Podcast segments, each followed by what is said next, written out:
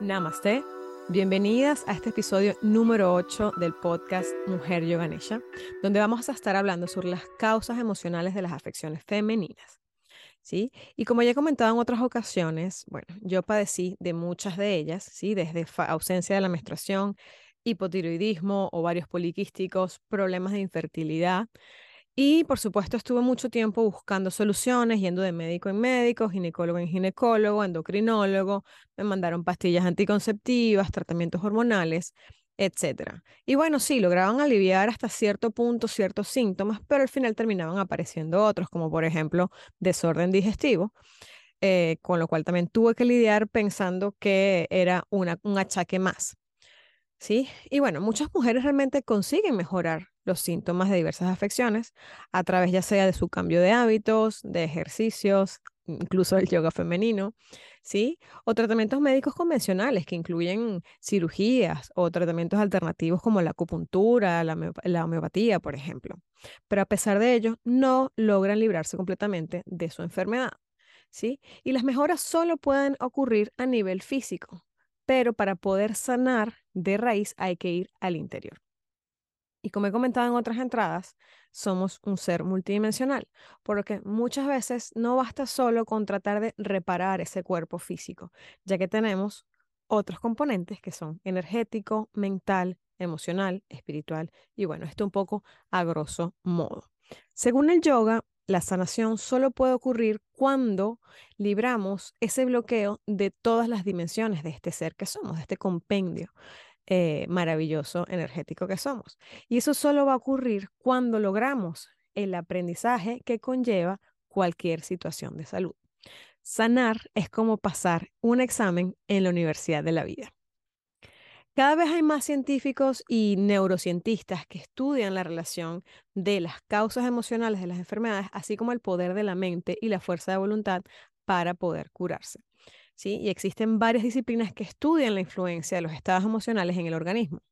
Sí, tenemos varios autores, como por ejemplo el doctor Hammer, que creó la nueva medicina germánica, la misma Louise Hay, que, bueno, usted puede sanar, que es la autora de este libro, eh, Joan-Marc Villanova y Puyol, que es uno de los autores de uno de los diccionarios de biodescodificación que más se utiliza hoy en día, Enrique Corbera, el, creador, el creador de la bioneuroemoción, etcétera, etcétera. La lista sigue, ¿sí? Pero al final todo llega más o menos a la misma, a la misma conclusión.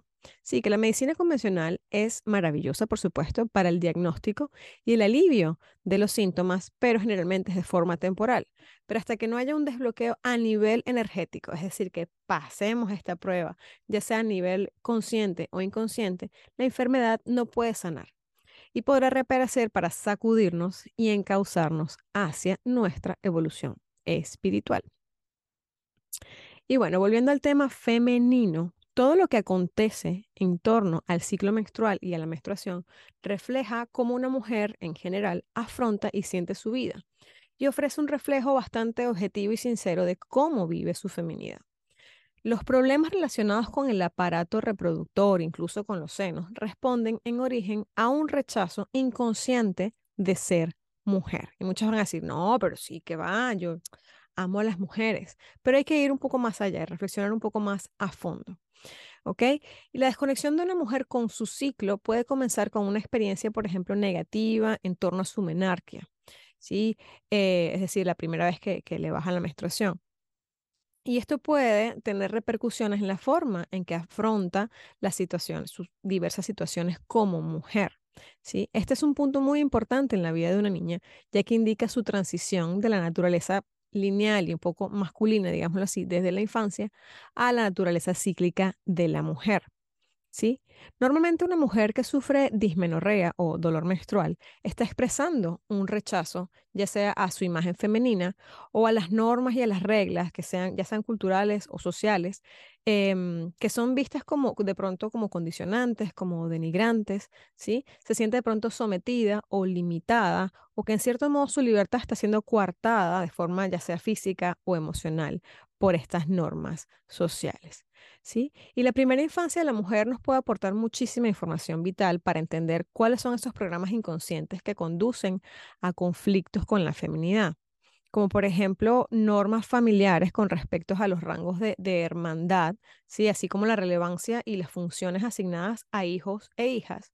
Esto puede generar un conflicto eh, que además se acentúa eh, a partir de la, de la pubertad, haciendo que la, la, joven interiorice que ser mujer implica inconvenientes, que es una desventaja, ¿sí? que goza de menos permisividad, eh, o, bueno, o, qué sé yo, queda desposeída de su rango de primogénita, ¿sí? De hecho, yo tenía una amiga que mm, los domingos, mientras su hermano eh, jugaba la Play, a ella le tocaba hacer lavandería y hacer mm, trabajos de la casa. Eh, y esto, por supuesto, le trajo repercusiones al final con, con su feminidad. Em, en mi caso, por ejemplo, también, o sea, mi, familia era muy permisivos con mi hermano y a mí no me dejaban salir, no me, hacían, me dejaban hacer según qué cosa. Y por supuesto, estas cosas iban creando un poco como de, de rechazo, es decir, bueno, el hombre tiene más ventajas, ¿no? O incluso cuando eh, me bajó la primera vez, yo le mostré, la panty a mi mamá y, y, su cara fue como de, de fue algo como que negativo, como un momento de vergüenza, de desilusión. Sí, yo entiendo que, bueno, ahora que soy madre, muchas veces sentimos apego un poco a, esa infancia de nuestros pequeños y nos cuesta aceptar que algún día van a tener que crecer. Y esto pasa mucho, pero en muchos otros casos también es simplemente porque la, menstruación es vista como algo tabú, algo que hay que esconder, algo de que, que nadie puede saber. Y bueno, todo esto va generando ciertos bloqueos a nivel emocional que eventualmente podrían o no reflejarse a nivel físico. Eso queda grabado en nuestro subconsciente, ¿sí? Luego está la parte de, recibir, por ejemplo, advertencias, ya sean explícitas o implícitas, de los peligros de un embarazo prematuro, no previsto, ¿sí? Entonces esto te puede inculcar un sentimiento de culpabilidad y la visión de la sexualidad como algo prohibido o sucio, ¿sí? Detonando sentimientos ya sean de culpa o, angustia en general, ¿sí? Em, sobre todo porque la carga de un embarazo no deseado generalmente recae sobre la mujer.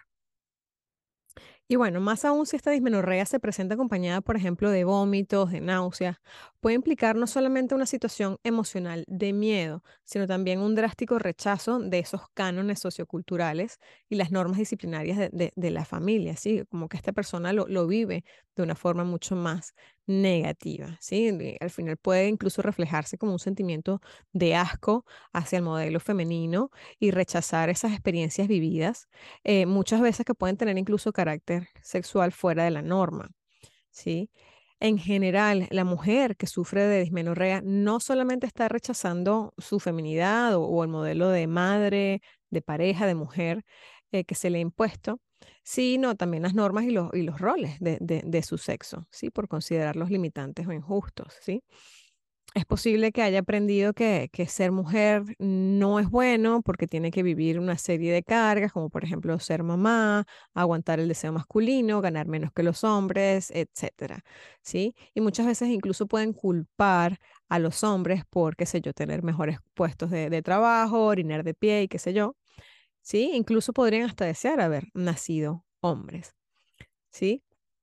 Otra cosa que puede influenciar mucho es cómo fue la relación de sus padres, como si, de pronto su madre tenía cierto, cierto nivel de sumisión dentro de la relación, entonces ella lo ve como que, bueno, estaba en, en desventajas.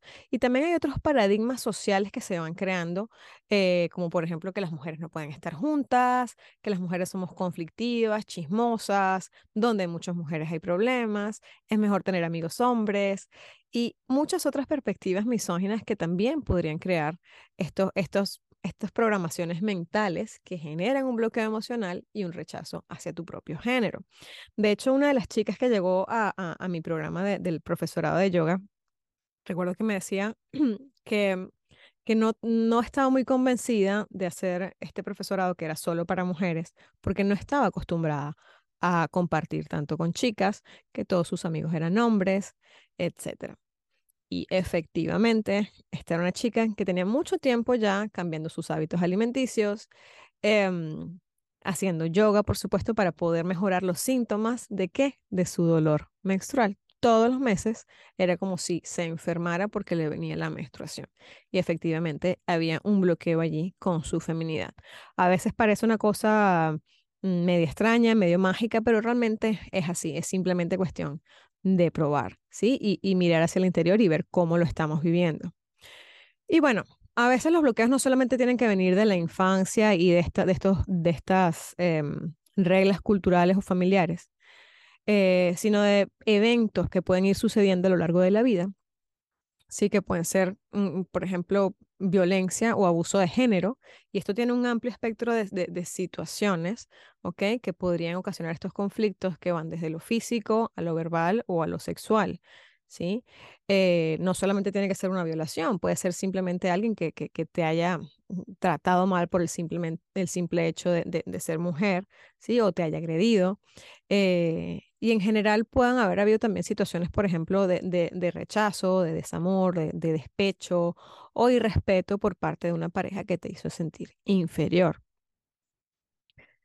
Y bueno, por otra parte está la parte del aspecto sagrado de la menstruación que, que se ha ido básicamente eh, de nuestra sociedad y más bien ha dado paso como, como a un tabú, a la incomprensión, infravalorarla, eh, incluso tomar la alteración de nuestro sistema endocrino como si fuese algo normal, ¿sí? Está aniquilar completamente la regla. Si es posible tomar anticonceptivos que te lo disminuyan a uno o cuatro anuales, ¿sí? Hasta ese punto hemos llegado. Es como si la ciclicidad de una mujer se hubiera convertido en un inconveniente, ¿sí?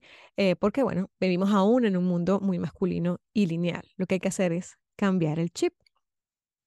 Y bueno, esta lista de ejemplos se puede ampliar muchísimo, muchísimo más, pero si se quiere estudiar alguna afección particular, es aconsejable eh, consultar algún diccionario de biodescodificación.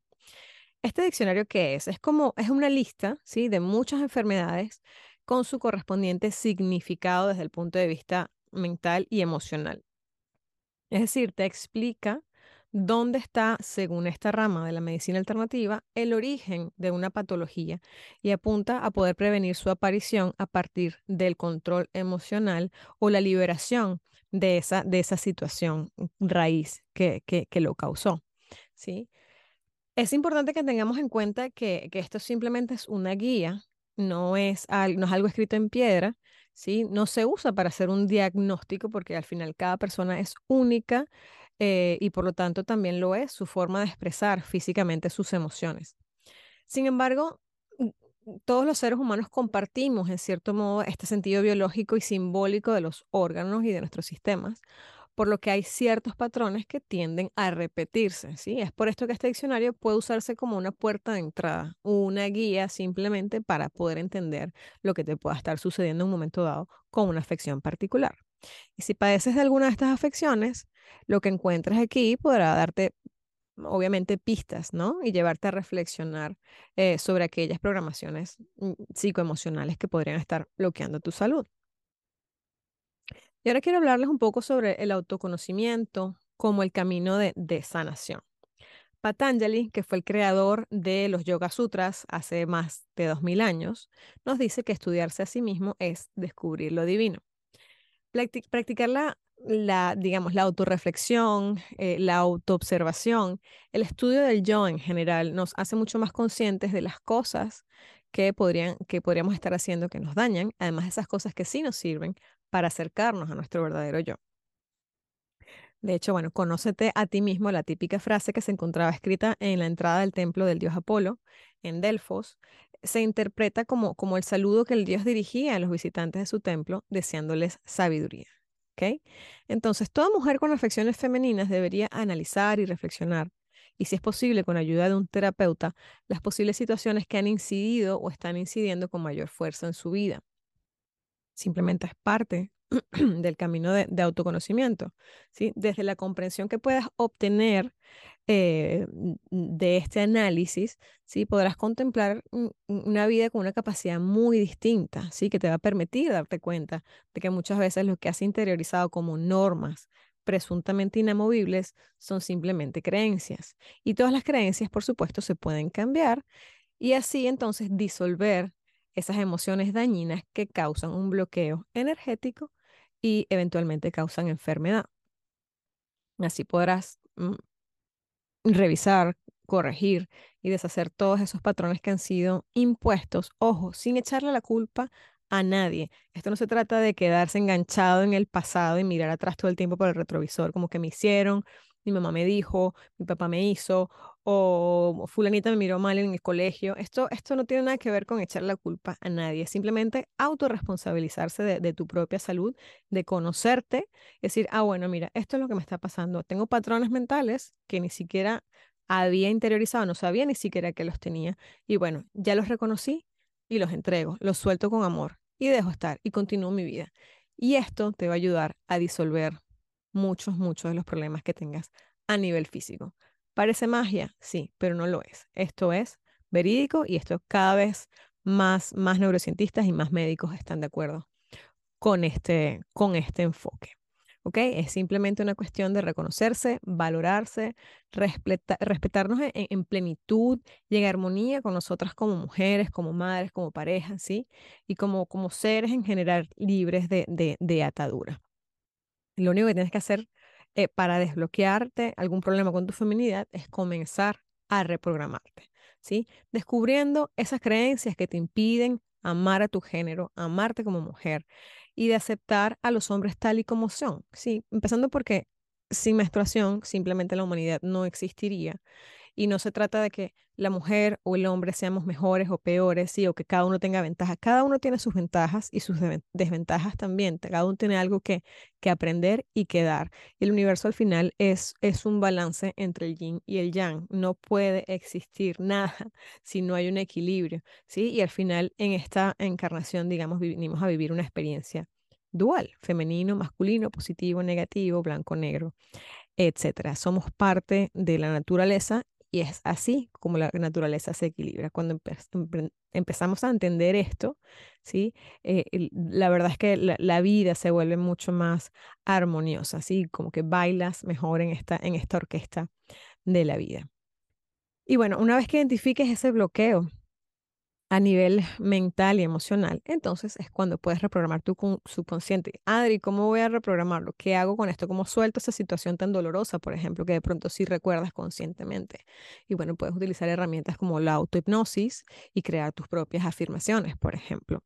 Hay muchas otras cosas que de pronto no vas a poder entender o descubrir así de forma consciente. Pero dentro del yoga hay una herramienta muy poderosa que se llama Niyama Svadhyaya, sí que es el estudio de sí mismo y de las escrituras espirituales.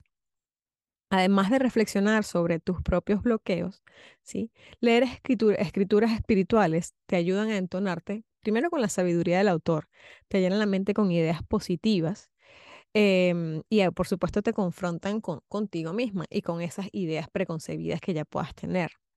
Además, el Svadhyaya también incluye la repetición de mantras, ¿sí? Que ya hablaremos sobre los mantras también en, otra, en otro podcast, ¿sí?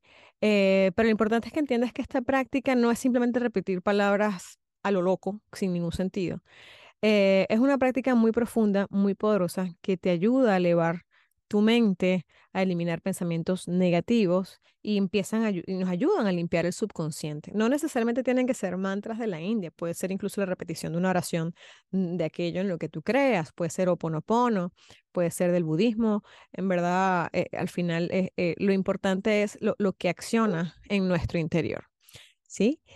Y bueno, en la próxima entrada, en el próximo podcast, vamos a enumerar una a una, o por lo menos las más em, las más conocidas, afecciones femeninas, con su correspondencia eh, emocional.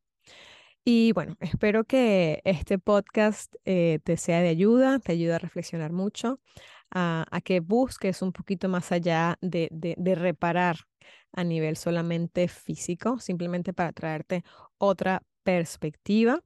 ¿Sí? Y, y bueno, espero que tengas un maravilloso resto del día. Coméntame qué te ha parecido esta información, si estás de acuerdo, de pronto no estás de acuerdo, si quisieras escuchar algo más, algo diferente. Eh, y bueno, estoy aquí con mucho amor para ustedes. Te mando un súper abrazo de luz. Namaste.